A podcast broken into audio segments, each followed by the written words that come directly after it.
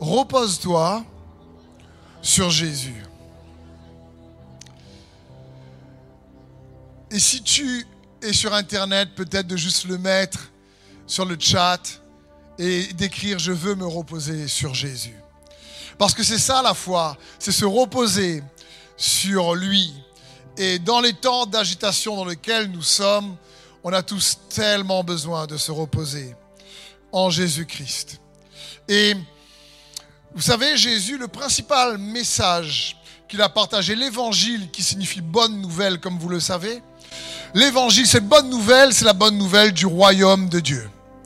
C'est la bonne nouvelle du royaume de Dieu. Avant d'être la bonne nouvelle du salut, avant d'être la bonne nouvelle de la grâce, avant d'être la bonne nouvelle de Jésus le Christ, c'est la bonne nouvelle du royaume de Dieu. Et c'est important pour nous de comprendre et d'entendre toujours cette bonne nouvelle. Le royaume de Dieu, c'est le pays, le lieu dans lequel Jésus a toujours vécu avant de venir sur terre. C'est quelque part son royaume. Il est le roi de ce royaume. Il est l'alpha et l'oméga, le commencement et la fin. Il était là avant de se faire homme.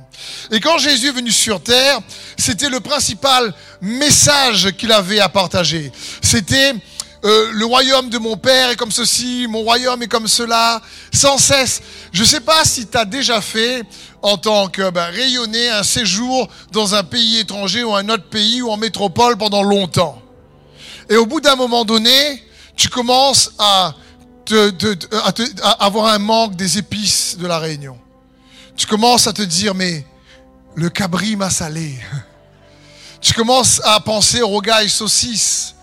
Donc pour nos amis qui nous regardent en métropole, je vous invite à venir déguster à la Réunion après le Covid si vous voulez. Et on voit, tu commences à penser euh, réellement aux épices, y a, aux, odeurs de ton pays, et tu cherches. On a vécu euh, il y a quelques années de cela un an en Afrique du Sud, et au bout d'un moment donné, je me suis dit, il faut trouver des épices qui ressemblent plus aux épices qu'on trouve à la Réunion pour essayer de faire un curry quand même. Mais c'était difficile.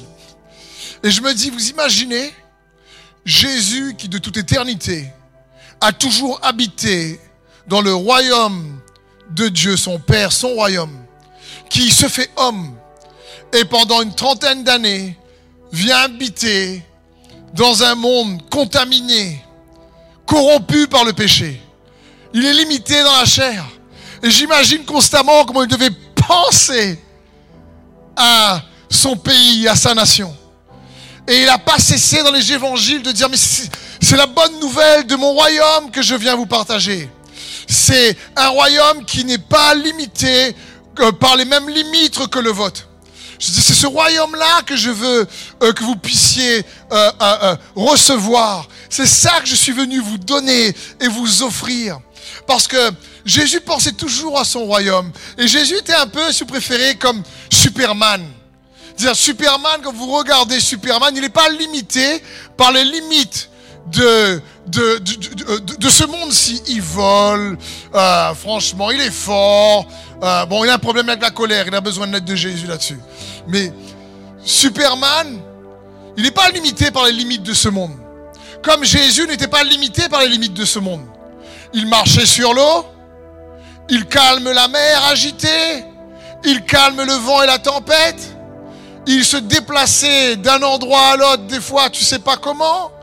Je veux dire, il y a une foule qui a besoin à manger, il y a deux pains, il y a cinq pains et deux poissons. Il n'est pas limité par ben, la limite de ce monde. Il multiplie le pain, il multiplie les poissons. Il y a des morts, il les ressuscite. Il y a des malades, il les guérit. Bref, Jésus n'était vraiment pas limité par ce monde-ci. C'est pour ça qu'il a dit, qu'il était dans le monde et qu'il n'était pas du monde. Et ce royaume-là, donc, il essayait constamment de le partager à ses disciples. Il essayait constamment de leur montrer qu'il y a une bonne nouvelle qui est accessible pour chacun d'eux, qu'ils puissent recevoir. Il a commencé à prêcher dans Matthieu 4, verset 17, en disant, dès ce moment, Jésus commença à prêcher et à dire, repentez-vous, car le royaume des cieux est proche. Il est en train de dire, mais c'est proche de chacun d'entre vous, il n'est pas loin. C'est une réalité dont, dont vous avez besoin qui va venir vraiment euh, étendre les limites qui vous limite dans ce monde. Et si vous croyez en moi, le roi de ce royaume, vous pourrez avoir accès par le moyen de la foi. Parce que c'est pour ça également qu'il nous a demandé de prier le Notre Père. Notre Père qui est aux cieux, que ton nom soit sanctifié, que ton règne vienne sur la terre comme il est au ciel. Il veut que son règne vienne dans ta vie, comme l'a prévu dans les cieux. C'est son cœur. Et comprenons bien, son règne, c'est un royaume qui contient la justice, la paix et la joie par le Saint-Esprit. C'est un royaume qui consiste en avoir une vie juste. Et cette manière juste de vivre et de penser et de croire te remplit de paix malgré l'adversité et les difficultés. Et te permet de vivre une vie euh, réellement soutenue par la force de sa joie. Pourquoi? Parce que la Bible dit que la joie de l'Éternel est notre force. Et c'est le cœur de Dieu pour chacun d'entre nous. Il a dit donc, priez votre Père pour que euh, notre Papa qui est dans les cieux, et lui, il est le roi de ce royaume. Et ça a toujours été le cœur de Jésus de faire en sorte que cette bonne nouvelle dépasse et sorte des quatre murs de l'Église. Que cette bonne nouvelle sorte, dépasse juste l'Église et ses murs parce que l'Église, ce n'est pas le bâtiment. L'Église, c'est vous. L'Église, c'est toi, c'est, nous sommes son temple. Et il désire répandre cette, cette bonne nouvelle du royaume qui est en nous. Là, le royaume ne vient pas de manière à frapper la vue. Il n'est pas, on ne dira pas il est ici ou il est là, car il est en vous, il est au milieu de vous. Et il désire que nous puissions réaliser que ce royaume est en nous pour le faire sortir au travers de nous. C'est dans ce sens, par exemple, que la parole de Dieu dit travaillez à votre salut. La parole de Dieu ne dit pas travaillez pour votre salut. Parce que le salut, c'est lui qui donne. Mais ce salut est en nous. Et on doit le travailler pour le manifester au travers d'entre nous, au travers de nous. Et c'est pareil pour la bonne nouvelle du royaume de Dieu. Et je crois, frères et sœurs, que le Saint-Esprit est impatient de voir ce royaume manifesté au travers de son peuple que nous sommes en dehors des quatre murs de l'Église. Pas uniquement dans l'Église, mais en dehors des quatre murs de l'Église. Parce que vous êtes beaucoup, chacun d'entre vous, vous êtes beaucoup plus surarmé que vous le pensez. Je le répète, vous êtes beaucoup plus surarmé que vous le pensez. En Jésus-Christ. Malgré les défis, malgré l'adversité. Parce que Dieu nous a donné ce royaume. C'est comme si, je ne sais pas moi, on, on, on, t'explique comment conduire une voiture, tu passes le code, tu passes le permis, et franchement, on te donne jamais les clés pour conduire un véhicule. Ce serait un peu dommage. Et on peut pas juste partager la bonne nouvelle, recevoir le Saint-Esprit et ne pas avoir ces clés-là qui libèrent l'autorité de son règne dans nos vies. C'est pas ce qu'il veut. Il est mort et ressuscité pour cela. Et c'est le cœur de Dieu pour chacun d'entre nous. Et quand je vois ça, je me dis, j'aimerais vous encourager à comprendre que son royaume est en nous et qu'il nous équipe bien plus qu'on le pense. Parce que c'est une réalité qui désire voir manifester au travers d'entre nous par la démonstration de la foi.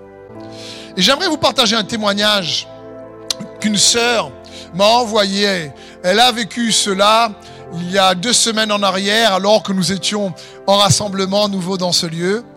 Et son témoignage est tellement fort que, euh, en tout cas, pas commun que je voulais vous le partager. Parce que quand je voyais, je me dis, mais c'est ça, c'est le Saint-Esprit qui agit au travers de ses enfants là où ils sont. Parce que le royaume de Dieu, ce n'est pas le manger, le boire, c'est la justice, la paix et la joie par le Saint-Esprit. Par le Saint-Esprit. Et c'est euh, Fabienne et Jean-Noël, l'ami, si vous les connaissez pour certains d'entre vous, qui a partagé un témoignage incroyable. Et elle me l'a écrit, donc je vais juste le lire.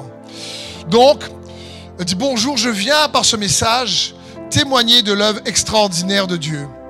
Il est celui qui sauve. Le samedi 10 octobre, alors que nous rentrons chez nous après la célébration, notre téléphone sonne.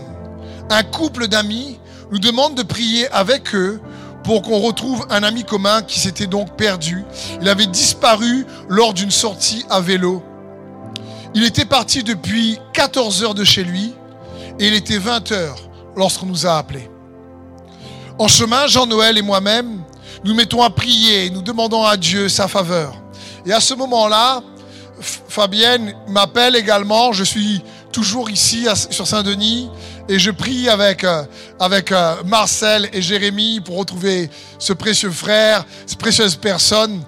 Et euh, on prie pour que réellement Dieu lui envoie des anges et qu'il puisse retrouver cette personne parce que de 14h à 20h, euh, on ne sait pas où il est, son téléphone n'a plus de batterie. Il a donné un dernier appel et la géolocalisation a été euh, juste trouvée par la gendarmerie. Ils ont envoyé les hélicos, ils ont envoyé euh, un hélico, ils ont envoyé bah, plusieurs groupes d'amis, de famille, sont partis chercher là où était géocalisé le téléphone. À ce moment-là, nous prions que ces anges protègent notre ami et surtout nous demandons au Saint-Esprit qu'il nous montre le lieu où il a disparu. Les gendarmes l'avaient géolocalisé. Du coup, avec trois groupes, amis, famille, on va à sa recherche. Et là, il est presque 22 heures.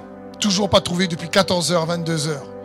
Dans les hauts euh, euh, d'une des communes du sud, je sais plus laquelle exactement, mais euh, perdu dans des champs de canne, perdu, il sait plus où est la route, comment faire. Il nous expliquait qu'il marchait à tâtons parce que faisait une nuit noire, il avait froid, il savait pas où il était. Et euh, Fabien ici écrit, on ne lâche rien dans la prière. À un moment, un des groupes appelle et nous dit de venir le retrouver au domaine du relais. Je crois que c'est vers, plutôt vers Mont-Verléo, euh, quelque chose comme ça, ou la petite île. Il semblerait que notre ami soit là. Et dans une confusion téléphonique, peut-être un peu de stress, Jean-Noël, lui, entend le domaine Vidote. Ça, c'est bien dans les hauts de Mont-VM, ça.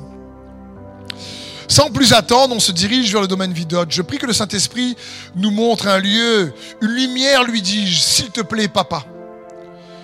Et là, le téléphone sonne à nouveau et on apprend qu'il est arrivé, il a, réussi à trouver un lieu, refuge dans une habitation, au domaine Vidote, dans une maison où la personne a bien voulu appeler, il avait froid, et on était juste à deux minutes de cette habitation. On était juste à côté du lieu où il s'était perdu, alors que tout le monde le cherchait à peu près une dizaine de kilomètres apparemment de là où il était. Et euh, en priant, ils se sont retrouvés à le récupérer donc dans le lieu où il était, cette fois-ci lui-même dans le froid, en train de chercher ben, un refuge. Et Dieu a entendu nos prières avec tellement de précision. Il nous a emmenés à l'endroit exact. Il était alors 23 heures.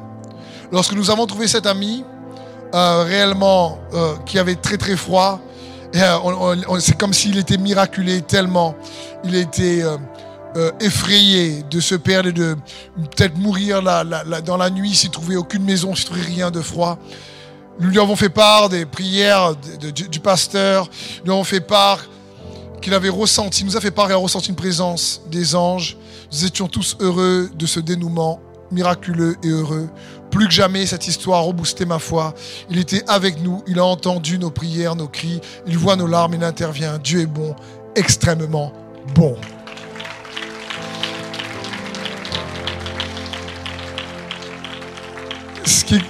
un, un témoignage extraordinaire. Et les membres de la famille et les autres qui le cherchaient à une dizaine de kilomètres ont demandé donc à Fabienne et Jean-Noël, ben comment vous avez fait pour vous trouver à côté de la maison lorsque lui-même a trouvé cette maison? Alors que tout le monde était euh, très loin de ce lieu. Quoi. Et ils ont répondu, le Saint-Esprit. Et là, certains ils ont regardé avec des gros yeux. Le Saint-Esprit? C'est qui lui? C'est quoi ça?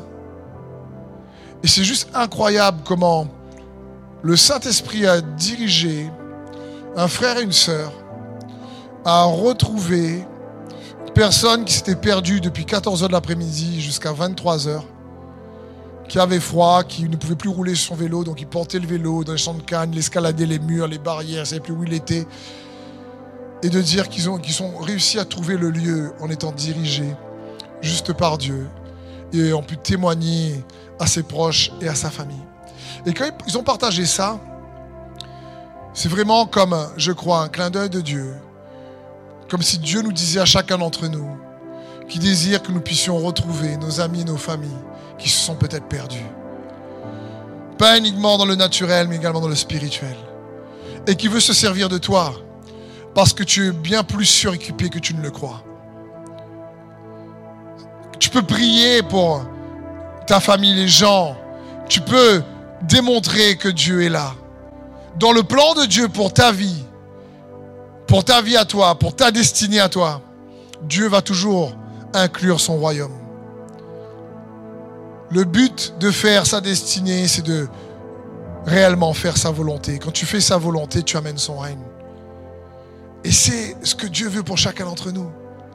Alors une personne regardait cette sœur, elle lui dit, mais c'est incroyable par la prière et ta relation avec Dieu, tu, es arrivé ici, ben dis donc, tu peux faire pasteur.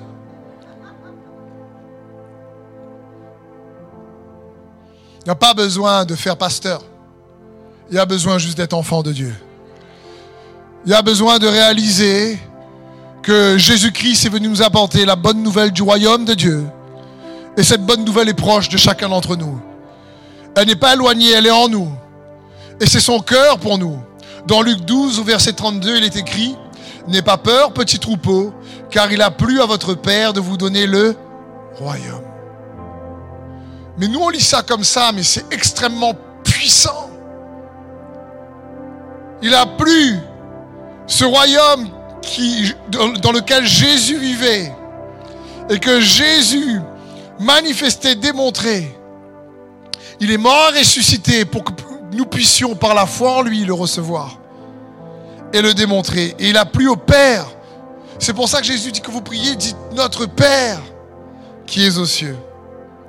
Et Matthieu 6, 33 qui nous dit, cherchez premièrement le royaume et la justice de Dieu, et toutes ces choses vous seront données par-dessus.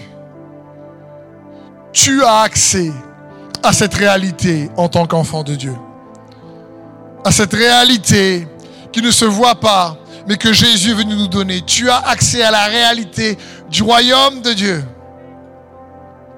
C'est possible. C'est ça la bonne nouvelle. Cette bonne nouvelle qui est remplie de toutes les qualités de son roi, le roi de ce royaume, Christ Jésus, le roi des rois et le Seigneur des seigneurs. Et dans Matthieu 5 au verset 1, alors que Jésus avait commencé à prêcher de lieu en lieu, de ville en ville, et à démontrer la puissance du royaume de Dieu, à guérir les malades, à réellement délivrer hein, les, gens qui étaient sous l'emprise de l'ennemi, à faire du bien partout où il allait. Une grande foule commence à entendre parler de lui, une grande foule commence à le suivre. Et là, quand il voit la foule, alors il monte sur la montagne et il va commencer à enseigner un des euh, sermons les plus connus de l'histoire, un des messages les plus puissants que l'homme ait pu entendre sur, le, sur la montagne. On l'appelle ce message le message des béatitudes. Et la Bible dit ici dans Matthieu 5, verset 1, Voyant la foule, Jésus monta sur la montagne. Et après qu'il se fut assis, ses disciples s'approchèrent de lui. Puis ayant ouvert la bouche, il les enseigna et dit, et voici la première chose que Jésus dit à la foule qui commençait à le suivre parce qu'elle voyait la démonstration du royaume de Dieu. Elle dit, heureux, Jésus dit, heureux les pauvres en esprit, car le royaume des cieux est à eux. Elle commence direct. Heureux. Le mot heureux ici signifie, c'est le mot grec makarios. Ça signifie béni. Soit les pauvres en esprit. Ça signifie bonheur prolongé. C'est pas mal ça, non? Il dit béni, Makarios. Ceux qui sont pauvres en esprit. Pas pauvres en matériel, pas pauvres dans le naturel. Ceux qui sont pauvres en esprit. Makarios. Jésus dit béni. Et parce que son cœur est de bénir ses enfants. Ça ne veut pas dire qu'une vie bénie est exempte de difficultés ou d'adversité. Comprenons bien. Mais quand il dit béni, c'est parce qu'il veut que nous puissions avoir accès à sa vie dans notre vie, malgré les circonstances, que sa vie en nous soit vivifiante, vivante, riche en paix, riche en joie, riche en, force. Vous savez, si tu crois ne pas être assez bon pour recevoir ces bénédictions, alors tu as raison. Mais ce n'est la qualification pour ces bénédictions. Ce n'est pas toi ou ce n'est pas moi. C'est Jésus qui nous qualifie pour être bénis. C'est lui qui nous qualifie pour recevoir. Nous ne sommes pas bénis à cause de nos efforts ou de ce que nous avons fait de bon ou de pas bon. Surtout pas de pas bon, bien sûr. Mais nous sommes bénis à cause de ce que Jésus a fait. La Bible dit dans Deutéronome 28 qu'il avait la malédiction et la, bénédiction. On voit les deux. Et dans le Nouveau Testament, la Bible dit que Jésus est venu nous racheter de la malédiction de la loi. Pas nous racheter de la bénédiction de la loi. Il est venu nous racheter de la malédiction pour que nous puissions hériter de la bénédiction qui se trouve dans la foi en lui. Macarios, nous dit la parole de Dieu. Heureux les pauvres en esprit. J'aimerais te dire ceci. Mon frère, ma soeur et toi qui me regardes, il y a des bénédictions qui portent ton nom. Pas la peine de courir après celle du voisin, ou du frère ou de la sœur. Sa main n'est pas trop courte. Ne dis pas, oh zut, j'ai pas prévu pour elle ou pour lui. Il y a, c'est son cœur. Encore une fois, ça ne veut pas dire qu'il n'y a pas de difficulté, ça ne veut pas dire qu'il n'y a pas d'adversité, mais il faut comprendre que, hé, Dieu est mort, il s'est fait homme, il est mort ressuscité pour nous, pour chacun d'entre nous. Et tu as accès à cette réalité. Comment? C'est-à-dire, le royaume des cieux est à eux. Ça signifie que tu peux t'approprier cette réalité. Riche en paix, riche en joie, riche en justice. Comment Heureux les pauvres en esprit. Mais c'est quoi donc ma question C'est c'est quoi être pauvre en esprit? Le mot ici pauvre dans le, dans le grec c'est le mot toshos qui signifie être nécessiteux, qui manque du nécessaire, qui n'a pas les ressources suffisantes, les ressources sont insuffisantes, qui dépend de quelque chose, qui en réalité doit toujours se reposer sur quelqu'un d'autre. Repose-toi sur lui. Dépends de lui. Donc, quelqu'un de pauvre en esprit, c'est quelqu'un qui...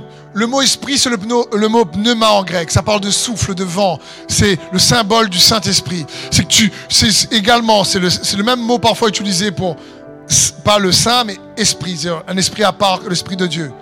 C'est le mot pneuma, ça parle ici du souffle. Et ici, nous faut comprendre que c'est comme si Dieu est en train de dire, hé, le mot makarios, ça dépend de ce qui ou de sur quoi tu dépends. Ça dépend de qui tu dépends. Ça dépend de quoi tu dépends.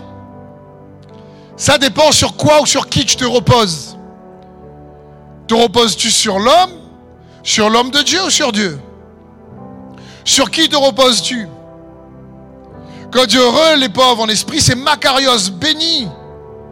Ceux qui en réalité se reposent pleinement sur Dieu. Ça signifie que je choisis humblement de m'appuyer, de reconnaître que je suis dépendant de lui et de sa bonté.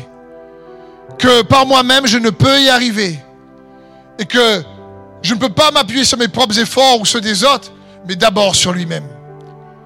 Et c'est ça que Dieu que nous puissions réaliser. Repose-toi sur lui.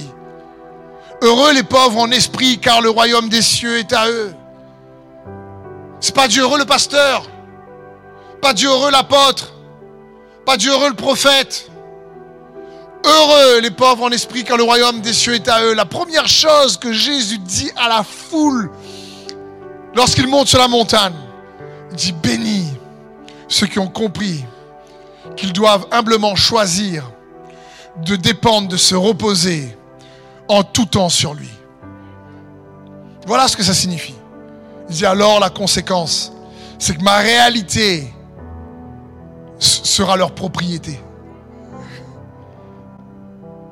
Et donc j'aimerais voir quatre ou cinq points ensemble pour nous aider à bien nous reposer sur lui peut-être de manière plus pragmatique et pratique. Premier point, c'est repose-toi sur la capacité de Dieu et non sur ta capacité. Repose-toi sur sa capacité par le moyen de la foi. La Bible dit dans 2 Corinthiens 3, 5, Je ne dis pas que nous soyons capables par nous-mêmes de concevoir quelque chose comme si cela venait de nous. Notre capacité, au contraire, vient de Dieu. Notre capacité, au contraire, vient de Dieu. Et dernièrement, je marchais sur la plage et je regardais les vagues arriver, partir, le sable réellement arriver et partir, et dessous le sable avoir des, une roche dure, le récif, qu'on ne voit pas s'il y a le sable dessus. Et en marchant, c'était comme, c'était comme une sorte de parabole. Est-ce que ça vous est déjà arrivé de savoir que vous avez la foi, mais la foi n'a pas les effets escomptés que vous espérez? Est-ce que ça vous est déjà arrivé de dire, bon, j'ai, j'ai la foi, mais j'ai peut-être pas une foi suffisante? Ça déjà arrivé Et quand je marchais sur le sable et que je voyais ça, je me suis dit, tiens, tiens, quand le sable revient avec les vagues, les vagues, on ne voit pas le rocher au-dessous du sable. Et là, tout de suite, c'est comme si dans mon esprit, il y a eu une interprétation de ce que j'étais en train de voir en marchant. C'est comme si dans mon cœur, je voyais le sable comme réellement euh, toutes les inquiétudes, tous les doutes de la vie qui nous empêchent de voir en nous, il y a le roc qui est Jésus-Christ. Et les vagues sont les difficultés de la vie qui vont et qui viennent. De temps, de temps en temps, elles viennent, de temps en temps, elles partent, de temps en temps, elles viennent, de temps en temps, elles partent. On aurait aimé qu'elles partent, qu'elles partent, qu'elles partent. Mais elles viennent et elles partent. Et sans nous en rendre compte, ces difficultés-là nous poussent à aller nous appuyer sur le roc en dessous du sable. Sans nous en rendre compte, ces difficultés-là nous poussent à nous appuyer plus que jamais, à nous reposer sur le roc en dessous du sable. Parce que on ne voit peut-être pas tout le temps le roc en dessous du sable, mais le roc est là. Et Jésus désire que nous puissions nous appuyer sur lui. J'aimerais te dire, t'appuyer sur sa capacité. En réalité, ne demande pas une grande foi, mais juste une foi petite comme un grain de moutarde, capable de déplacer des montagnes. Dans Matthieu 17, 19, la Bible dit, alors les disciples s'approchèrent de Jésus et lui dirent en privé, pourquoi n'avons-nous pas pu chasser ce démon C'est parce que vous manquez de foi, leur dit Jésus. Je vous le dis en vérité, si vous aviez de la foi comme un grain de moutarde, vous diriez à cette montagne, déplace-toi d'ici jusque-là, et elle se déplacerait. Rien ne vous serait impossible. Cependant, cette sorte de démon ne sort que par la prière et par le jeûne. Les disciples ne comprennent pas. Jésus leur a donné l'autorité. Ils ont la foi, ils ont vu réellement les démons ils obéir au nom de Jésus. Ils sont contents, ils sont fiers. Et là, comme on dit, ils tombent sur un os. Ça ne marche pas. Ils n'arrivent pas. Et Jésus dit non, c'est parce que vous manquez un peu de foi. Il n'a pas dit c'est parce que vous n'avez pas de foi. Il a dit non, non, c'est parce que vous manquez un peu de foi. Il dit si vous avez la foi petite comme un grain de moutarde, vous diriez à cette montagne, ôte-toi et va dans la mer. Elle vous obéirait. C'est juste magnifique. J'ai jamais vu l'évangile quand quelqu'un venait devant lui avec une petite foi dire, espèce vraiment, tu es tellement incrédule, espèce d'incrédule, je vais pas prier pour toi. Jamais. Jamais Jésus a dit, oulala, tu manques de foi, c'est pour ça que tu n'as pas de percée. Jésus a jamais dit ça dans les évangiles. À chaque fois que quelqu'un venait devant lui, il dit, Seigneur, si tu peux. Et Jésus dit, si je peux, tout est possible pour celui qui croit. Alors viens au secours de ma foi. Et Jésus est venu au secours de sa foi. Et il fait ça avec chacun d'entre nous. Jésus est venu au secours de sa foi pour que la petite foi qu'il avait puisse, oh, devenir plus grande par la bonté de Jésus intervenir malgré sa petite foi. Jésus n'est pas là pour piétiner la petite foi ou le manque de foi qu'on a. Même avec ta petite foi, approche-toi de lui. Notre capacité vient de Dieu. Arrête de te sentir coupable de ne pas avoir cette foi. C'est pas comme ça que Jésus fonctionne. Crois qu'il t'aime et que tu dois demeurer dans sa bonté. Parce que la foi, en réalité, est activée uniquement si on sait qu'il est bon. À chaque fois que nous voyons dans les évangiles quelqu'un avec une petite foi, une grande foi, une moyenne foi agir, c'est parce que consciemment ou inconsciemment, dans leur pensée, ils pensaient que Dieu allait être bon envers eux.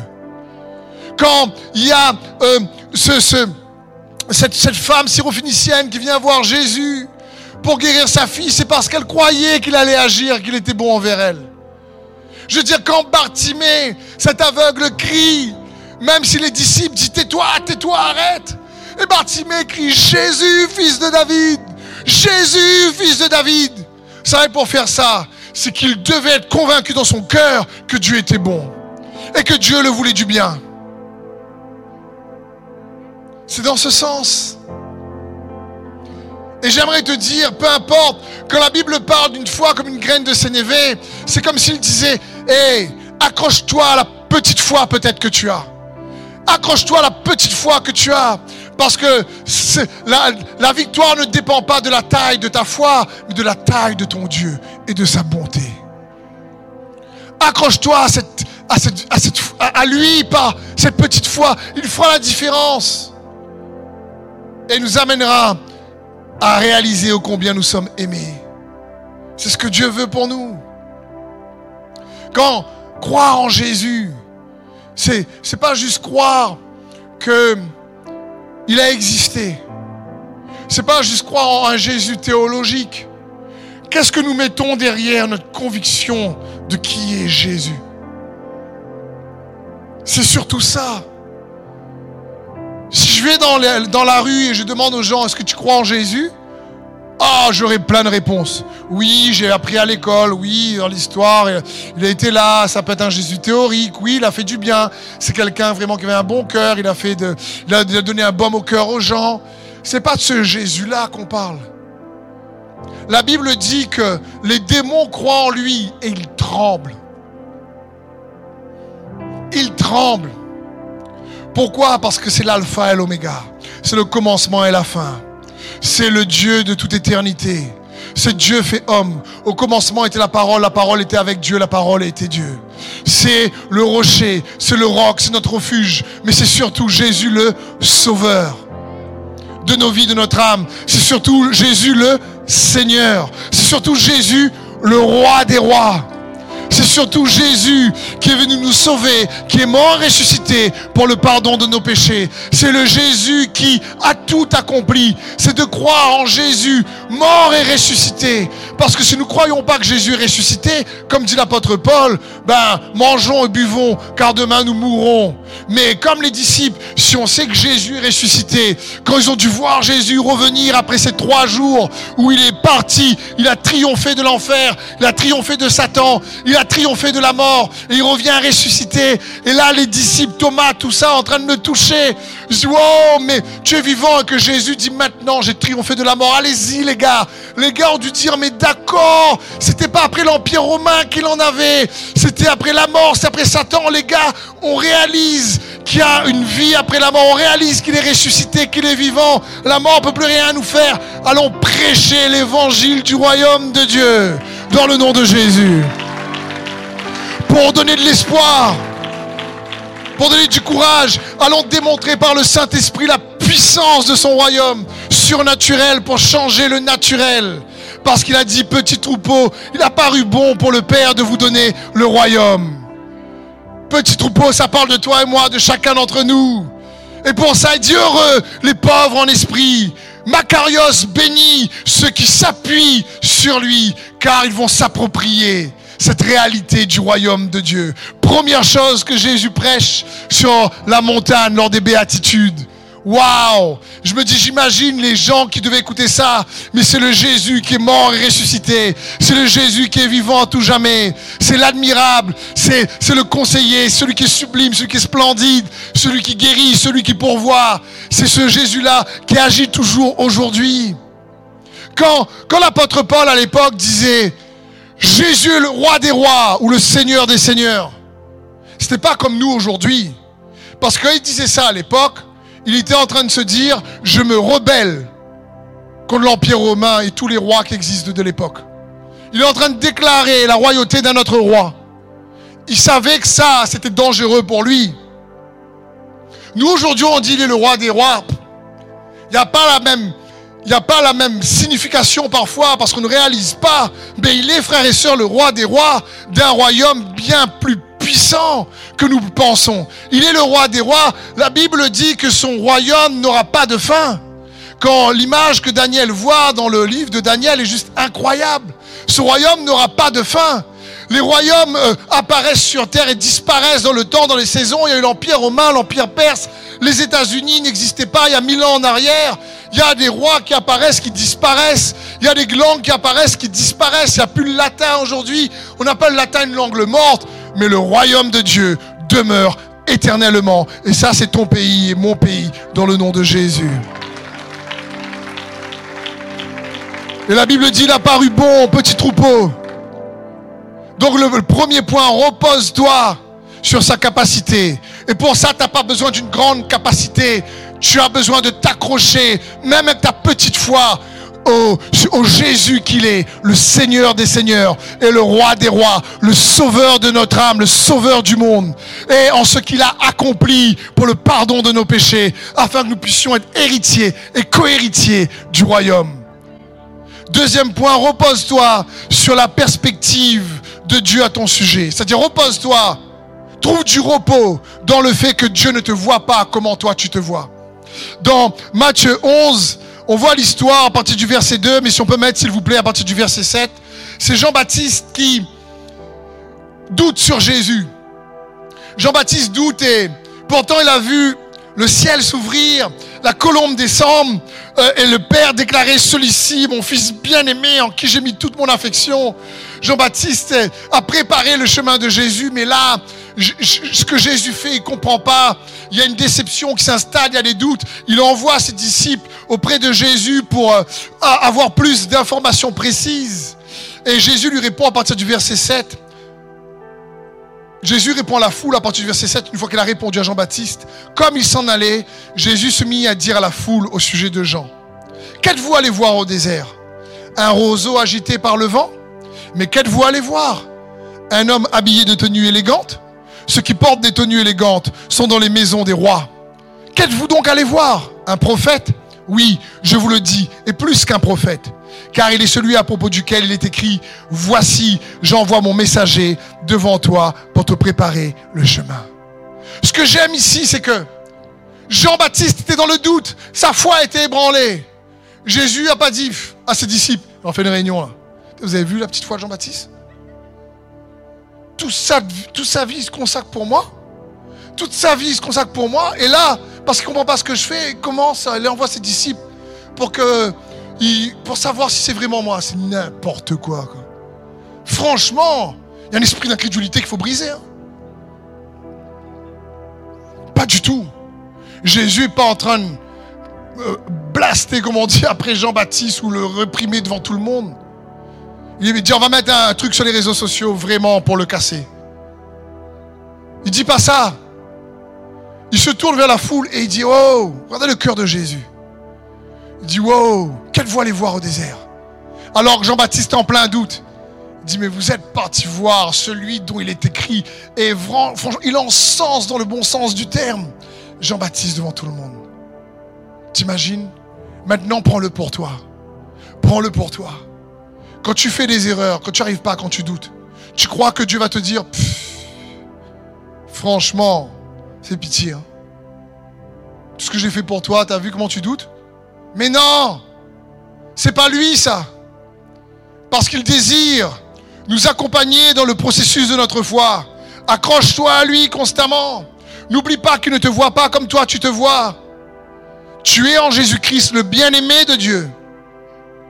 Il faut bien réaliser ça. Comme quand Cédric prêchait dernièrement sur abattre les géants. Il faut être comme David. Mais le mot David signifie bien-aimé. Le mot David signifie bien-aimé. Et là, je me suis dit, waouh, il faut bien comprendre une chose. Pour abattre ton géant dans la vie, il faut que tu te vois comme un bien-aimé de Dieu. Il faut que tu te vois que tu es bien-aimé. Le mot bien-aimé signifie tout simplement favori, choisi, signifie choisi. La Bible dit, nous sommes un peuple choisi. Ah, je, demande là où tu es, s'il te plaît, ou derrière ton écran, juste écrit sur le chat, dis de toi-même, dis ta voix haute s'il vous plaît, frères et sœurs. Vous allez voir, pour certains, ça va faire drôle.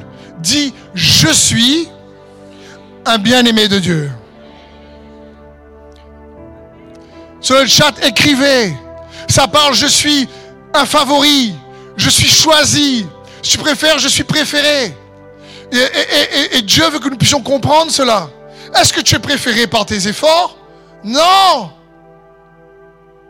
Encore une fois, nous sommes choisis, acceptés. Et nous sommes ici bien aimés grâce à Jésus. La Bible dit dans Ephésiens 1 au verset 4, mais en lui, Dieu nous a élus avant la fondation du monde pour que nous soyons saints et irrépréhensibles devant lui. Nous, nous ayons prédestinés dans son amour à être ses enfants d'adoption par Jésus-Christ, selon le bon plaisir de sa volonté, à la louange de la gloire de sa grâce qu'il nous a accordée en son bien-aimé. Il nous a, tout ça nous est accordé en son bien-aimé. Nous sommes bien-aimés à cause du bien-aimé. Nous sommes ses enfants à cause de son fils. C'est dans ce sens. C'est comme quand, Satan vient tenter Jésus dans le désert, dans Matthieu 4. À chaque fois, il lui dit, si tu es le fils de Dieu. Mais Satan est rusé. Il fait exprès de ne pas rappeler à Jésus qu'il est le bien-aimé. Parce que quand la voix s'est fait entendre dans le Jourdain, la parole c'était celui-ci est mon fils bien-aimé. Mais quand Satan le tente, dit juste si tu es le fils, il n'a pas envie de le rappeler qu'il est le bien-aimé. Parce qu'il sait très bien que les enfants de Dieu commencent à se savoir bien-aimés de Dieu. Alors il se rappelle de sa bonté envers eux. Et c'est la bonté de Dieu qui nous pousse à la repentance. C'est pas euh, l'Ancien Testament où quand on est trop légaliste, on veut que les gens se repentent et après qu'ils goûtent à la bonté de Dieu. Non, Jésus a pas fait ça. Il a fait goûter les gens à sa bonté et après, avec sa bonté, les gens se repentent. Et il veut te dire, quel que soit, oui, tes erreurs, tes manquements, il veut bien sûr nous pousser à la repentance, mais une repentance qui est agissante par son amour. Une repentance qui nous rappelle qu'en Jésus-Christ, nous sommes ses bien-aimés. Troisième point, repose-toi. C'est plus difficile sur le timing de Dieu. Aïe, aïe, aïe. Je veux dire, si, vous pouvez lever la main, qui a déjà fait la cuisine ici? Qui a déjà fait de la pâtisserie? Pas tout le monde à chaque fois lève la main, je comprends. Qui a déjà mangé?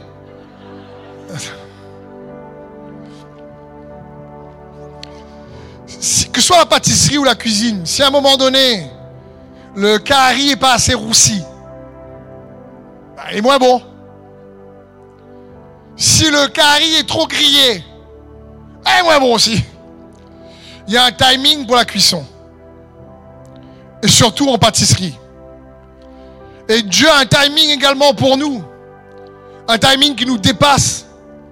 Et on doit se reposer, apprendre à se reposer sur son timing. Ce qui n'est pas facile, je sais, mais écoute bien ceci pour t'encourager.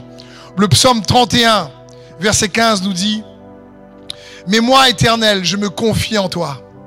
J'ai dit, tu es mon Dieu. Mes temps sont en tes mains, en ta main.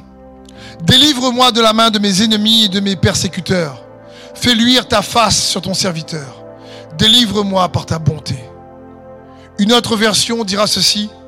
Mais moi, éternel, je me confie en toi. Je dis, c'est toi qui es mon Dieu.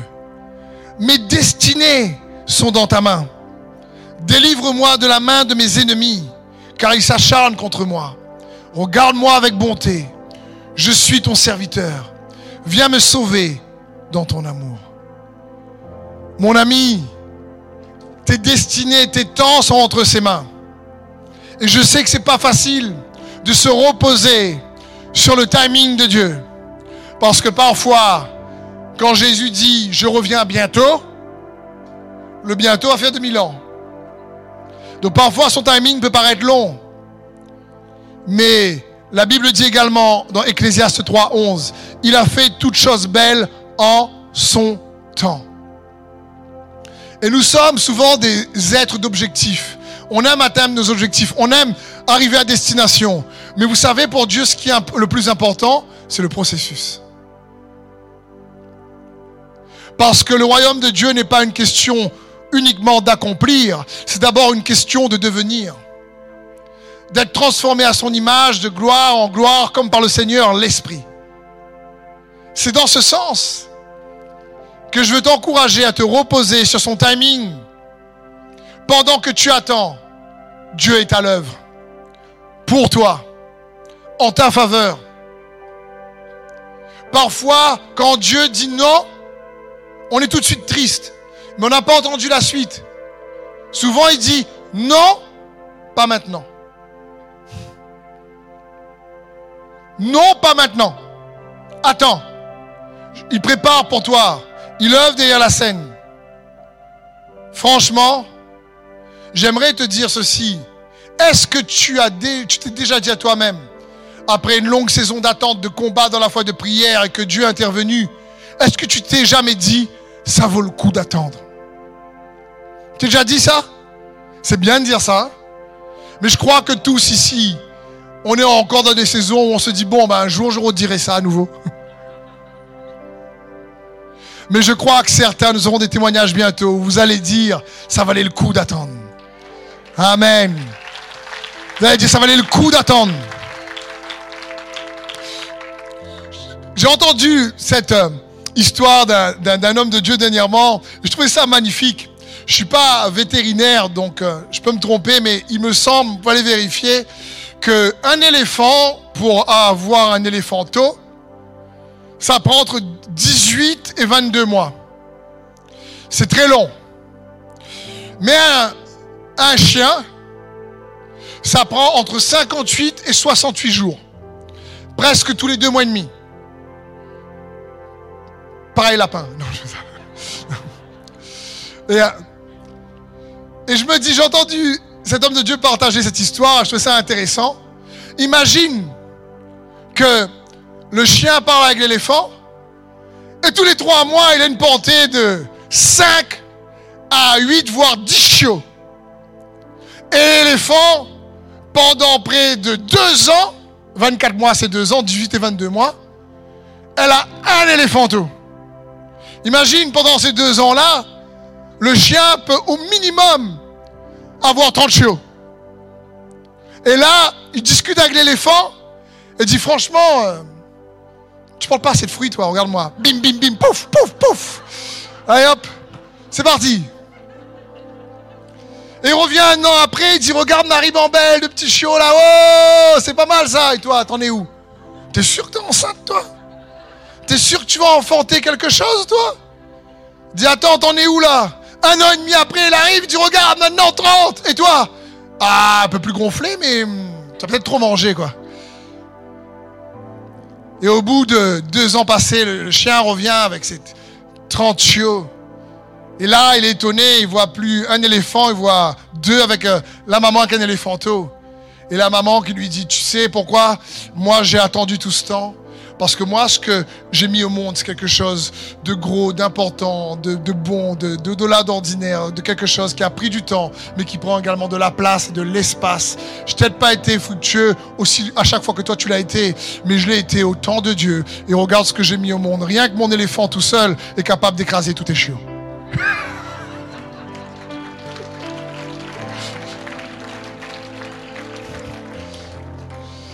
Je veux dire, Parfois, ça prend du temps. Et je comprends. Je pense aux célibataires qui se disaient, ça fait longtemps que j'attends quand même. Hein. Mais j'imagine et j'espère entendre certains d'entre vous me dire un jour, en, tout cas pas trop tard, bientôt alors je veux dire, mais pas bientôt de Jésus, Bientôt, c'était aller plus court. Hein. Mais de dire, ça valait le coup d'attendre. Parce que au lieu d'avoir euh, vraiment des portées de chaud, c'est bien, hein, mais là j'ai reçu quelqu'un de mature, quelqu'un de, qui, a plus, qui est plus lourd, plus conséquent dans l'esprit. Dans ce sens, comprenez l'image. C'est, c'est, ça vaut le coup parfois d'attendre. Repose-toi également sur le timing de Dieu. Heureux les pauvres en esprit, car le royaume de Dieu est à eux. Ça signifie bénis soient ceux qui se reposent sur lui, qui choisissent de se reposer sur lui. Alors il s'approprie sa propriété, son royaume. Et une des manières de se reposer sur lui, c'est de dépendre de sa capacité avec ta petite foi. Accroche-toi au Jésus qui est mort, ressuscité. Une autre manière de se reposer sur lui, comme on a vu, c'était le deuxième point, c'est n'oublie pas qu'il ne te voit pas comme tu te vois. Le troisième point, c'est repose-toi également sur ces temps à lui qui sont, ces temps, tes temps à, lui, à toi sont entre ses mains. Quatrième point, c'est repose-toi sur sa défense et non la tienne. Repose-toi sur sa défense. Si tu te dis oui, mais Steve, je me sens coupable, j'arrive pas, j'ai une addiction, j'arrive pas à me défaire. Je comprends que c'est difficile quand c'est comme ça. Mais je vais te dire, accroche-toi à lui quand même, n'abandonne pas. Continue à persévérer. Il est pas trop loin, il t'aidera, il est ton défenseur. Un Jean 2, 1 nous dit, mes petits enfants, je vous écris cela afin que vous ne péchiez pas. Mais si quelqu'un a péché, nous avons un défenseur auprès du Père, Jésus-Christ, le juste. Waouh! Tu te dis, mais attends, tu es un défenseur malgré tout. Va le voir, il est là, il ne te voit pas comme tu te vois. Et si c'est les autres qui ont péché contre toi, que faire? Écoute ce psaume 62, magnifique à partir du verset 4. Jusqu'à quand vous jetterez-vous tous ensemble sur un homme? Vous voulez donc le renverser comme un mur qui penche, comme une barrière qui tombe? Vous pensez seulement à lui faire perdre son honneur et vous aimez mentir. Vous dites des paroles de bénédiction, mais votre cœur est rempli de malédiction. Oui, je dois me reposer, me reposer, me reposer, me reposer près de Dieu seul. C'est lui qui me donne espoir. Lui seul est mon solide rocher sous le sable, c'est mon gars rajouté. Lui seul me sauve. Il me protège avec puissance. Je ne peux pas tomber. Waouh! Quel passage psaume Ici, l'homme de Dieu en train de dire, mais les ennemis me critiquent, ils m'attaquent, ils disent des mensonges devant moi, il dit il y a des gentilles choses derrière, il casse. Il dit, mais franchement, tu sais quoi? Tu peux dire ce que tu veux. Moi, mon repos, c'est en lui. Moi, je me repose sur lui. Il est mon rocher. En lui, j'ai trouvé espoir. Il est mon solide rocher. C'est lui qui me sauve. Je ne me trompe pas de Jésus. Je sais qu'il est mon sauveur et mon Seigneur. Il me protège par sa puissance. Et je déclare sur ma vie, je ne peux pas tomber. Magnifique passage ici. Donc j'aimerais t'encourager, te dire peut-être que tu as des gens qui te critiquent, des gens qui ne t'aiment pas. Franchement, Jésus lui-même n'a pas pu plaire à tout le monde. Donc t'inquiète pas. t'inquiète pas. Ne tombe pas dans des querelles de mots qui font naître des disputes, comme dit l'apôtre Paul à Timothée dans 2 Timothée 2, 14. Dit rappelle ces choses en conjurant devant Dieu qu'on évite les disputes de mots qui ne servent qu'à la ruine de ceux qui les écoutent. Non, non, non. Eh, c'est pas grave. Peu importe parfois ce que les gens peuvent dire, accroche-toi à Jésus, repose-toi sur lui, comme dans ce psaume. Ce que les gens pensent de toi, c'est pas ton affaire. Ce que Dieu pense de toi et ce que tu penses de toi, ça c'est important. Ça c'est important. Et il te, il te transformera, il te changera. Si on laisse la pensée des gens qui te critiquent, qui nous critiquent, qui te critiquent, nous affecter, nous voler notre joie, c'est parce que Dieu veut. Surtout aujourd'hui dans le monde avec les réseaux sociaux.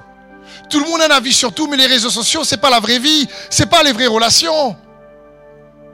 À coup de querelle sur les réseaux sociaux, ça sert à rien. Non, tombe pas là-dedans. Si quelqu'un te critique, eh, laisse-le, bénis-le, réponds pas. Surtout sur les réseaux sociaux, ne te laisse pas prendre à l'hameçon. C'est ce que Dieu veut pour nous, comme Jésus qui ne s'est pas défendu, il était comme un mouton, nous dit la parole de Dieu, mais parce qu'il savait que Dieu le Père était son défenseur. Et j'aimerais t'encourager, si c'est les autres qui t'ont fait du mal, prends de la hauteur. Prends de la hauteur. Ne laisse pas leur méchanceté, leur calomnie, leur mensonge réellement te toucher. Je, je disais à quelqu'un cette semaine, je, me rends compte que parfois aujourd'hui sur les réseaux sociaux, certains cherchent à réellement se rapprocher des gens qui sont loin d'eux et pour s'éloigner des gens qui sont proches d'eux. Je dis, c'est le comble. C'est, tombe pas là-dedans. Laisse Dieu te bénir. Quand une personne, si une personne juge constamment, que ce soit en t'envoyant des SMS ou que ce soit en te critiquant, que ce soit dans ton travail, que ce soit dans ta famille, dans ton voisinage, et que toi, tu sais que devant Dieu, tu as pardonné, tu sais que devant Dieu, euh, tu, as tu sais que devant Dieu, tu as fait ce qu'il faut pour avancer, que ça continue, franchement, laisse-la. Dieu un juste juge, c'est lui notre avocat, c'est lui le défenseur. Repose-toi sur sa défense en ta faveur. Parce que quand quelqu'un, par exemple, critique constamment ou donne des leçons constamment, que ce soit, peu importe la manière dont il te contacte, sans se rendre compte, c'est une propre justice.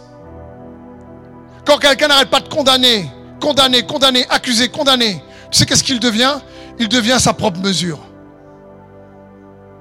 Si tu as des gens, tu as affaire à des gens qui sont constamment en train de t'appeler pour condamner les autres ou toi-même, à un moment donné, tu dis écoute, ta propre justice, je n'en ai pas besoin. Écoute, je te pardonne, je t'aime, mais avance pour Jésus. Galates 6, verset 3 nous dit, si quelqu'un s'imagine être une personne d'exception, alors qu'en fait il n'est rien, il s'abuse lui-même. Tonnerre de verset. Si un pasteur se croit être une personne d'exception, moi ou quelqu'un d'autre, frère et je suis comme vous. Il faut bien comprendre, quel que soit le titre qu'un homme de Dieu peut se donner, il est écrit clairement, et là c'est l'apôtre Paul qui écrit. Je ne connais pas d'homme de Dieu à aujourd'hui qui a écrit ce que l'apôtre Paul a écrit, d'accord? Dans toute l'histoire, après Jésus. Et il écrit, si quelqu'un s'imagine dans une personne d'exception alors qu'en fait il n'est rien, il s'abuse lui-même. Que chacun examine son propre comportement. S'il y découvre quelques aspects louables, alors il pourra en éprouver de la fierté par rapport à lui-même et non par comparaison avec les autres. Quand quelqu'un condamne, il est toujours en réalité en train de se comparer, il se mesure. Il se mesure, il est toujours en train de critiquer, soit sur les réseaux sociaux ou ailleurs, euh, euh, ou, ton voisinage, etc., ou ton collègue, je ne sais pas. Franchement, non, car chacun aura à répondre pour lui-même de ses propres actions. C'est tout. Repose-toi sur ton défenseur. Et je sais que ce n'est pas facile, mais heureux les pauvres en esprit car le royaume des cieux est à eux.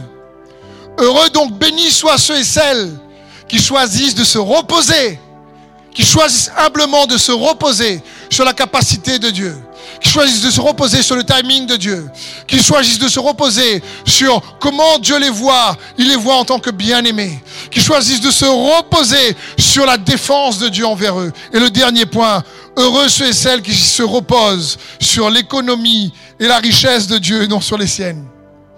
Surtout dans cette saison compliquée du Covid, Covid-19 où il y a beaucoup de défis économiques. Et je vous encourage à plus que jamais. Vous connaissez Philippiens 4.13 quand l'apôtre Paul dit Je puis tout par celui qui me fortifie. Vous connaissez ce passage mais on oublie, on utilise souvent ce passage pour le sport. Je puis tout celui qui me fortifie. Je vais gagner la course. Je vais gagner la victoire. Je puis tout, je puis tout. C'est bon, c'est une bonne chose. Mais le contexte dans lequel l'apôtre Paul utilise ce verset, c'est dans la disette et dans l'abondance par rapport aux richesses financières. Il dit au verset 12, Philippiens 4, 12, Je sais vivre dans l'humiliation et je sais vivre dans l'abondance. En tout et partout, j'ai appris à être rassasié, à avoir faim, à être dans l'abondance et à être dans la disette. Verset 13, Je puis tout par celui qui me fortifie. Paul est en train de dire, malgré les vicissitudes économiques, Malgré que des fois j'en ai beaucoup, malgré des fois que j'en ai pas du tout, je puis tout par celui qui me fortifie. Paul se reposait sur l'économie de Dieu. Il essayait de faire du mieux qu'il peut, faire des temples parfois. Parfois, il, il avait ce qu'il faut par l'église de Philippe qui l'aidait. Mais une chose était sûre, c'est qu'il se reposait sur l'économie de Dieu. Mais je ne vais pas m'attarder sur ce point parce que après le message, on est à la fin et dans un instant, j'ai prié pour les requêtes de prière et pour vous. Et on aura la grâce d'avoir David qui va aussi nous partager à nouveau des points pertinents sur les offrandes. Donc je ne vais pas réellement creuser celui-là. David le fera avec des, des magnifiques passages. Il va vous bénir comme il a commencé à le faire depuis un moment. Mais repose-toi également sur l'économie de Dieu. Il est capable de pourvoir, nous dit la parole de Dieu, tous nos besoins selon sa richesse, avec gloire en Jésus-Christ. Donc, j'aimerais conclure tout simplement. Reste en tandem avec Jésus. Reste en tandem avec Jésus. Repose-toi sur lui. Il y a quelques années de ça, j'ai eu la grâce de faire du vélo. Vous connaissez le vélo en tandem avec les deux, sièges là? Mais franchement, moi je ne suis pas un, fortige de vélo comme certains amis ici. Et euh, j'ai fait le vélo en tandem avec euh, Mika, un ami qui est fan de vélo. Et il est vraiment bon en vélo. Mais moi, je suis pas trop bon en vélo. Donc, vous savez qu'il y avait le tandem et qu'il fallait vraiment pousser là. Bah, je m'appuyais plus sur Mika. est fort lui. Mollet belle comment Traduction, il a un mollet costaud. Donc, et, je m'appuyais sur lui. Je m'appuyais sur lui. Quand, j'étais trop fatigué, je m'appuyais sur lui. Parce que lui, il avait, il a plus de capacité que moi. C'est un peu ça, Jésus dit, venez à moi, vous qui êtes chargés et fatigués, je vous donnerai du repos. Prenez mon joug sur vous. Il parle du joug. Un joug où le, le, le bœuf costaud prend la charge et aide le petit bœuf fragile qui arrive et qui fait semblant de, pousser. En réalité, ça appuie à fond sur le bœuf costaud. Et en tandem, ça me fait penser à ça. Reste en tandem avec Jésus. Repose-toi sur lui, quels soient les conflits ou les difficultés, que les gens te critiquent ou t'attaquent. Si toi, tu sais que tu cherches être droit devant lui, écoute, reste en tandem avec Jésus. Va vers ton défenseur, et au lieu de chercher à te défendre toi-même, parce que parfois notre force vient stopper sa force qui désire nous accompagner dans notre faiblesse. Et alors qu'on paraît faible parce qu'on se confie à sa défense, c'est sa force et sa capacité qui réellement vient et qui est comme un aimant attiré par notre faiblesse. Parce que la Bible dit, c'est quand je suis faible qu'alors je suis fort. C'est dans ce sens Reste en tandem avec Jésus. Toujours. Si quelqu'un te fait du mal, comment rester en tandem avec Jésus? Pardonne. Préserve ta relation avec Jésus. C'est ce qui compte. Préserve, cherche à préserver ton intégrité, ton authenticité. C'est compliqué de toujours essayer de raisonner les gens avec leur point de vue, notre point de vue, euh, leur perception, notre perception. Et franchement, reste en tandem avec Jésus. Il est le juste juge, un juste défenseur, et il fera la différence. Appuie-toi sur lui, repose-toi sur lui. Hey, ta victoire dépend de qui tu dépends.